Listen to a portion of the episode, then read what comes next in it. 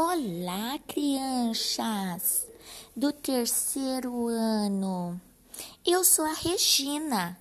Eu moro em Ilha Grande, no município de Angra dos Reis, no Rio de Janeiro. Acordo muito cedo para estudar, porque a minha escola é longe de casa e eu tenho que ir de barco. Como a travessia demora muito, aproveito para ler, estudar e conversar com minhas amigas.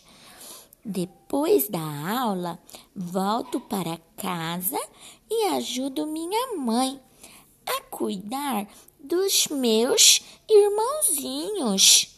Sábado e domingo eu brinco praia.